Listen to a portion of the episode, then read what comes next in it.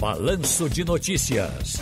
Tá no seu direito. Fala, doutor João Bosco, boa tarde, tudo bem? Tudo, boa tarde, ouvintes. Tudo bem, amigo? Tudo direitinho. Muito bom o programa de ontem, o debate lá em Pesqueira. Gostei, viu? Eu fiquei encantado com a rádio uh, jornal lá em Pesqueira. Um mundo, uhum. uma coisa maravilhosa, um prédio suntuoso, lindo.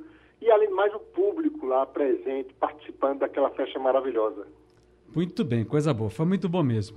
Uh, eu sempre gosto de ir pesqueira. Sábado nós vamos lá em. Aliás, eu estou chamando a atenção, atenção, gente. Olha, sábado, Limoeiro, 99.5 FM, Rádio Jornal Limoeiro.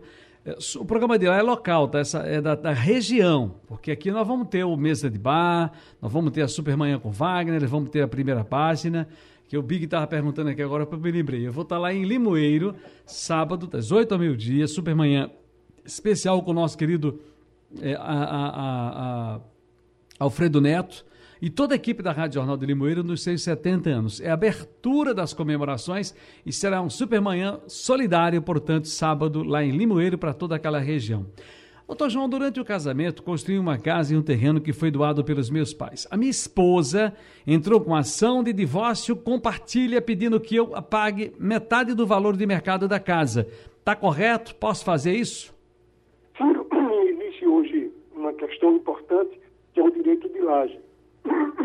Então, se aquela pessoa que constrói em cima de uma casa da mãe, do pai ou de um parente, ele passa a ter direito sobre aquela construção, inclusive é, pode até ir a um cartório de imóveis e fazer o registro daquela área que foi ali construída. Mas ele diz que construiu no terreno.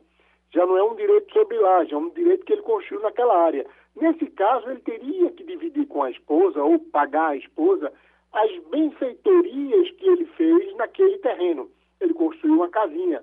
Quanto ele gastou naquela casinha? E aí ele teria que dividir com a esposa esse valor de, de, desse investimento. Porque o, o chão, a terra, pertence ao pai dele, do qual ele não pode vender. Mas ele pode sim ressarcir a esposa. Isso acontece com muita frequência, Ciro.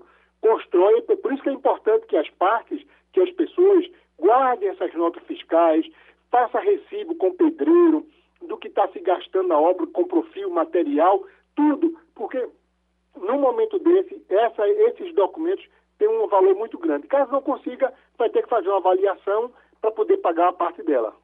Muito bem. Agora, estou me divorciando do meu marido, mas sou dependente dele no plano de saúde. Tem muita pergunta desse nível, sempre chega. Posso fazer algo para não perder o meu plano? Ciro. Em alguns casos, se a mulher comprova que tem uma, uma, uma, doença que sempre dependeu dele, que não tem como marcar com esse pagamento, ela deve sim na justiça pedir que o plano de saúde permaneça por conta dessa necessidade dela. E muitas vezes, dependendo da idade da pessoa, Ciro, não consegue fazer um plano novo. E muitas vezes também, o plano que ela tem já tem muitos benefícios, ela sair, ela perde todos esses benefícios, como também os profissionais que estão naquele plano, que a acompanham, provavelmente não vai estar em outro. Então é importante que ela se documente quanto a isso. Agora, caso ela não consiga provar essa necessidade, na, na maioria das vezes, em um divórcio, o, o, casamento, o divórcio, ele acaba com o casamento e ela perderá o plano de saúde também. Então é importante que a, a mulher que necessita, que tem um problema de saúde, que já tem uma certa idade, brigue, reivindique a questão do plano de saúde, que é extremamente importante hoje em dia. Doutor João Bosco de Albuquerque Silva, Direitos de Famílias e Sucessões. Obrigado, querido. Um grande abraço e até a próxima. Senhores da Rádio Olinda. Oh, Rádio, Rádio Regional. Nossa Rádio Olinda, linda e maravilhosa. Um beijo aos meus amigos queridos da Rádio Olinda. Alô, padre.